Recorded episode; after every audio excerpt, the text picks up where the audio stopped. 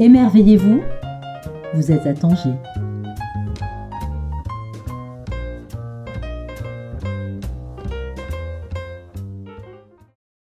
Bonjour à nos auditrices et à nos auditeurs. Aujourd'hui, notre invité est un photographe. Nous sortons un peu de notre cadre littéraire et nous allons discuter images, temps, traversée, voyage avec euh, le photographe Brahim Benkiran. Bonjour Brahim. Bonjour Stéphanie. J'espère que tu vas bien. On est à Tanger, on est euh, dans l'arrière-salle de la librairie Les Insolites. Je vais vraiment bien. C'est un bel endroit, c'est une belle ville. En fait, non, je trouve pas Tanger une belle ville. Et mes premières images de Tanger étaient reliées à, quelque chose qui, qui me repoussait. Et plus je reviens, et plus je l'aime. Alors écoute, on commence bien parce que ceux qui vont aimer Tanger, ceux qui aiment Tanger et qui vont t'écouter, euh, ça va les réveiller d'un coup, ils vont être très choqués. Euh, on va évidemment parler de beauté, pas seulement, on va aussi euh, aborder ce que tu ressens autour de la photographie. tu as une série que tu vas présenter dans quelques semaines à la librairie Espace Galerie Les Insolites. Euh, c'est une série qu'on a communément essayé de, mm, nommer. Hein. elle s'appelait carrément ailleurs. Euh, tu nous diras pourquoi. Moi, je préférais un titre peut-être un peu plus intime, un peu plus personnel, quelque chose de moins technique. Et donc, on est, on s'est arrêté sur ton idée à effraction au pluriel, euh, qui me semble plus adapté. je pense à, à la poésie, à la capture d'images en fait, hein, et à la poésie qui se dégage de cette série. C'est une série en noir et blanc. Mhm. Elle s'appelait carrément ailleurs parce que le format est carré. Exact. Euh, ailleurs étant euh, presque antinomique puisque c'est au Maroc, donc c'est un ailleurs dont on va parler aussi. Hmm. Euh, il y a une trentaine de paysages marocains qui vont être présentés hmm. hein, à la librairie. Euh, tu en as fait euh, énormément. Hein. L'editing a été assez long. Voilà, beaucoup. c'est une série que tu as commencé en 2018. J'ai identifié la série en 2018 et je travaille, je travaille de manière assez peu structurée. Et je produis des images, des images qui me plaisent. Et euh, de temps en temps, j'identifie une série, j'identifie quelque chose qui me touche et que j'ai envie de partager. Et à ce moment-là, j'en fais une série. Donc là, c'est pour t'expliquer pourquoi euh, cette série, je l'ai identifiée fin 2018, mais j'ai récolté des images qui remontaient à 2017. Et si on fait le compte, 2017-2022, ça ans. fait 6 ans. 6 ans. 6 ans, chaque année. 2017, 2022, oui, si tu mmh. inclus, euh, mmh. allez, on va dire, moi, je, 17 à 22, ça fait 5 hein, quand même, C'est le matin. En âge. Il est très tôt, c'est le matin. oh, je t'assure qu'en en, editing de photographie, ça fait 6. Alors, on va y revenir. Hein, euh, j'ai lu ta bio, tu as, écrit une très longue bio qui, qui est comme un projet de livre euh, pratiquement. Donc je l'ai lu, j'ai pris le temps de la lire. Euh, tu commences en disant, euh, le titre c'est 30 ans de glorieuse incertitude, euh, qui m'a assez fait sourire. j'ai retenu 30 ans comme une deuxième naissance. À un moment tu dis, à 28 ans, j'ai eu ma seconde naissance. Tu vas nous raconter, alors il faut raconter vite. cette deuxième naissance. Vite, vite. soyons honnêtes, c'est pas une bio que je t'ai envoyée, c'est carrément un, un recueil, quelque chose où j'ai jeté euh, tout ce que j'ai pu écrire depuis 92 euh, autour de la photographie. Et effectivement, c'est cette année-là, et j'avais 28 ans, que je me mets sérieusement à la photographie, alors que pourtant j'avais ça dans les gènes, on va dire, puisque mon père était passionné, puisque il avait son laboratoire noir et blanc dans sa cuisine, dans la salle de bain, et que ma sœur et moi, on l'aidait jusqu'au milieu de la nuit à faire les tirages. Voilà. Et en 92, je fais un voyage magnifique et je ramène des photos qui me déçoivent.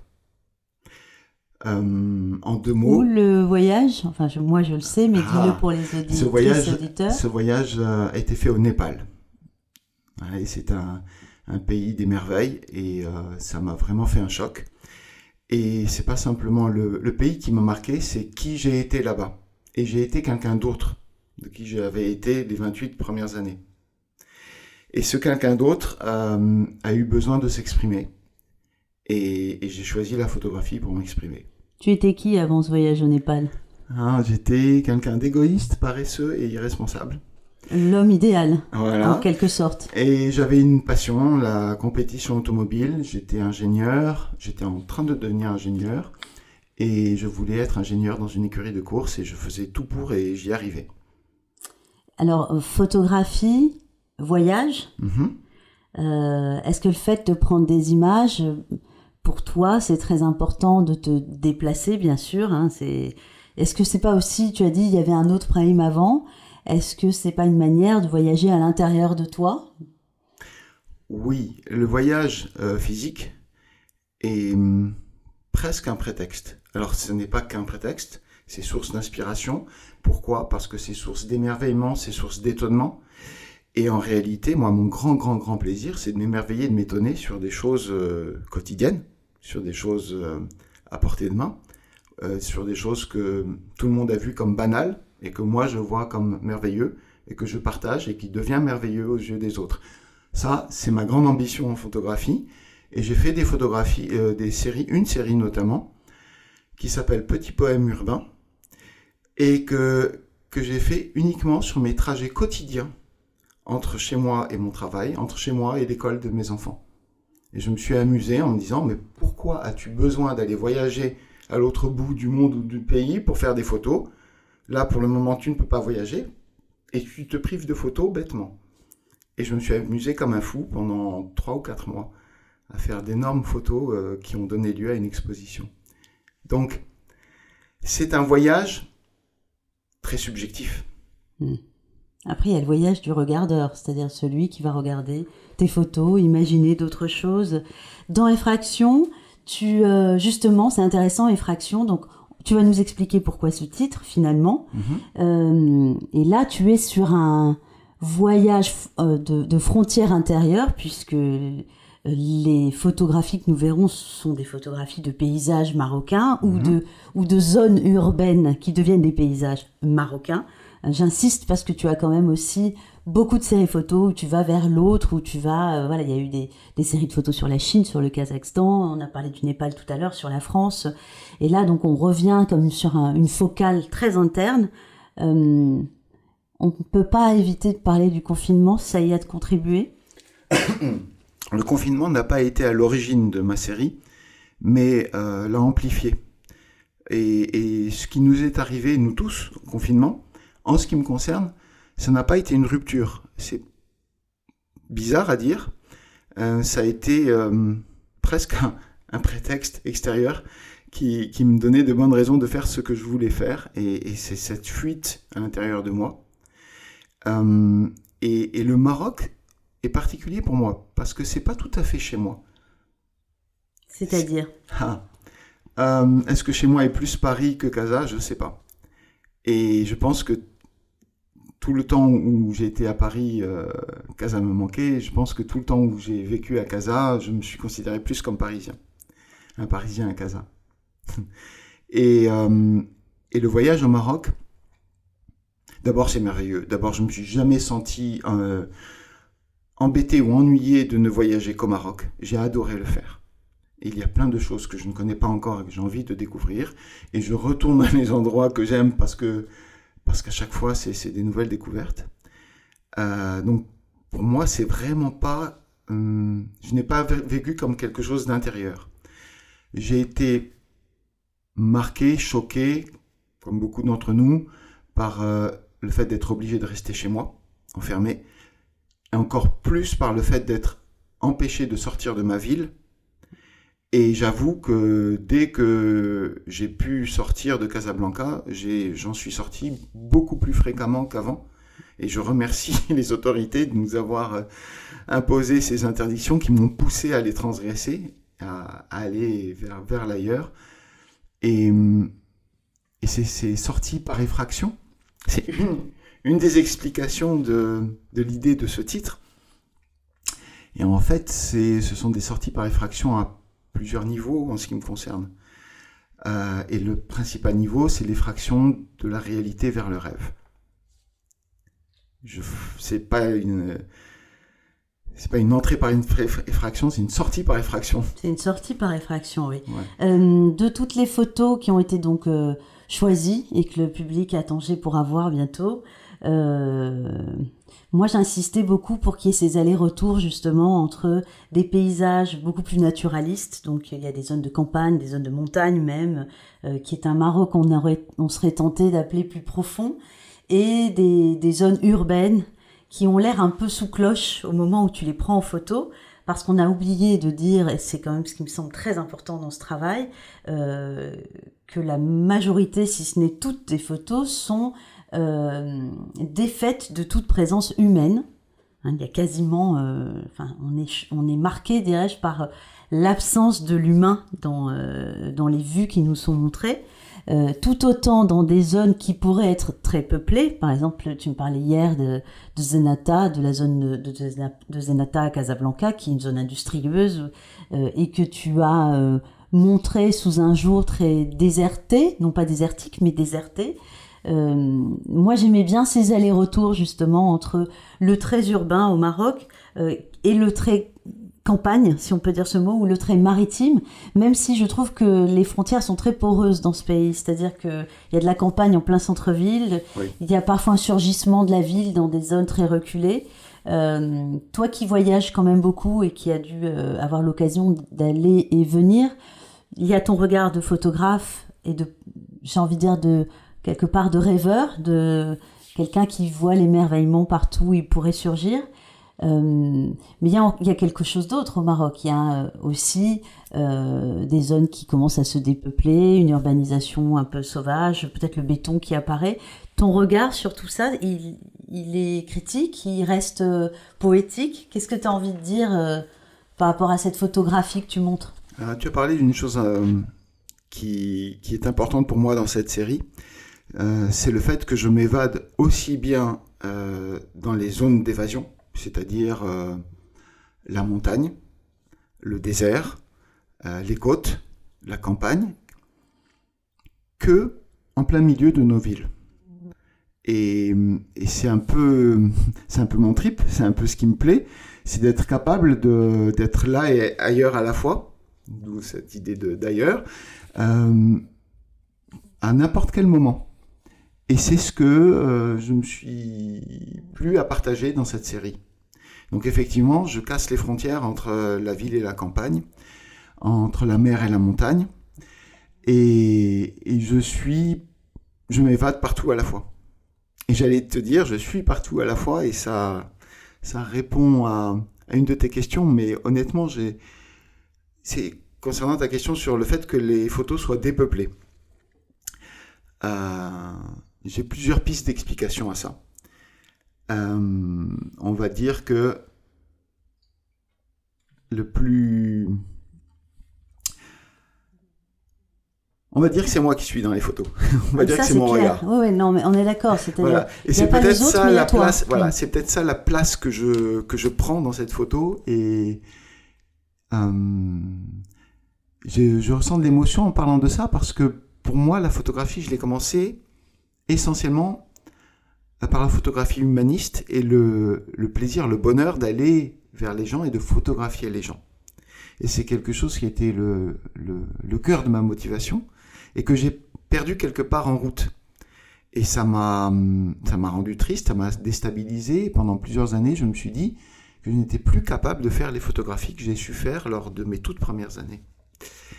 Et, euh, et là, j'ai fait la paix avec cette, ce changement. Et cette série marque euh, le fait que j'assume euh, le fait de prendre la place moi-même dans mes images et de ne plus y mettre d'autres personnes. Et pour autant, je les trouve plus habitées que tes séries précédentes. Je m'en suis fait la réflexion. Je me suis dit finalement, je donne plus de moi. Et elles sont habitées même en question de pas donner de toi. Enfin, parce que le terme don de soi, enfin, voilà, tu as utilisé le mot photographie humaniste. Euh, que le regardeur peut ne pas sentir. Ça, c'est ton éthique personnelle. Mais en fait, elles sont plus habitées. Euh, euh, alors pas par le vide, parce que finalement le vide c'est tout un ensemble de particules qui n'existent, on ne sait pas s'il existe vraiment le vide, mais je les trouve très empreintes, voilà, de, de quelque chose de très fort. Alors le quelque chose, le mets entre guillemets, mais voilà, c'est aussi une série en noir et blanc. Tu travailles beaucoup le noir et blanc. Le noir et blanc, c'est un peu la marque de la photographie quand même. Hein. C'est un peu la patte euh, originelle de la photographie. Tu veux en dire quoi? Euh, D'abord, euh, que j'adore le noir et blanc, ça s'explique parce que j'ai grandi dans le noir et blanc. Je t'ai expliqué, le laboratoire de mon père, pour moi la photographie c'est le noir et blanc, pour moi la photographie c'est Magnum, pour moi... Mais j'ai conscience que c'est pour moi, et je n'en fais pas une école. Et j'aime beaucoup m'exprimer aussi en couleur, mais ça dépend des sujets. Et ces derniers temps, je fais le choix de la couleur pour des sujets qui s'y prêtent mieux. Mais le Comme lesquels, pardon de t'interrompre hmm, par, exemple, le travail que j'ai fait sur les écoles au Maroc. Si j'avais choisi le noir et blanc, et le premier jour, j'ai apporté tout mon matériel pour pouvoir euh, travailler ce que j'allais ressentir.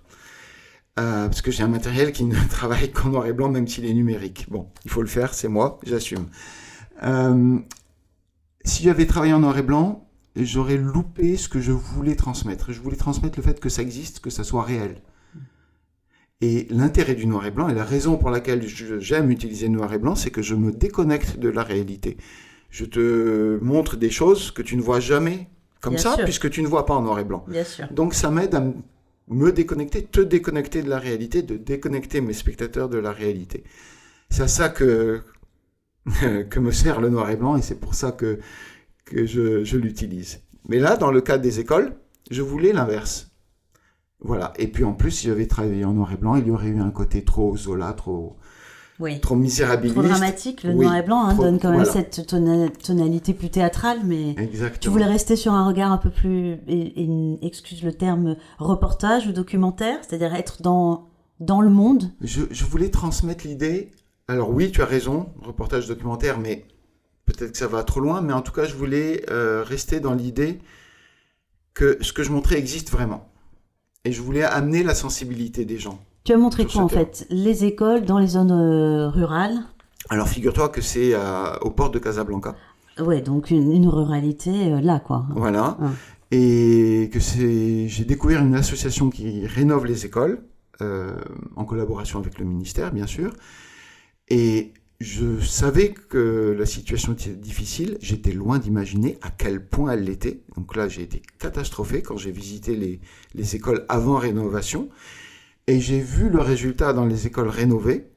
Et je me suis adressé à la présidente de l'association pour lui proposer de faire un livre qui lui permette de témoigner par l'image et non pas par des chiffres et des listes de la situation réelle et de et de l'intérêt de ce qu'elle faisait, elle et son association. Sur les enfants, tu as vu les résultats aussi, ah j'imagine, ah bien sûr. Sur les directeurs d'école, on ne peut pas imaginer à, quel point un directeur peut, déprimer quand il, arrive dans une école dans cet état-là. Euh, c'est peut-être un raccourci, mais tout est fait pour dégoûter les, les élèves de, de l'école. Malheureusement. Et, et ça peut ça, ça peut pas être fait sans y penser. Mm, complètement. Euh, dernière chose, on va finir sur Tanger. Comment, comment ça se fait que tu trouves cette ville pas belle? Euh, Je sais pas. je sais pas, il faudrait que je, j'exprime ça par des images. Je trouve pas les ben voilà, peut-être qu'on attend euh, une autre exposition. Et, et, je l'ai trouvé belle. Euh, je trouve le cœur de Tanger beau et on comprend mieux les alentours de Tanger. Je pense que je suis entré dans Tanger par ces alentours, par euh, la route qui arrive de, Casablanca, avant, avant, avant l'existence de l'autoroute, euh, et par cet amoncellement de cubes dans les collines qui dénature complètement ce, ce, cadre naturel magnifique. Oui, mais tu es censé trouver de l'émerveillement partout. Alors on l'attend. si je veux. Merci Brahim Benkiran. Euh, exposition dans quelques semaines à la librairie Les Insolites et Fractions. Merci beaucoup. Bonne journée. Merci Stéphanie.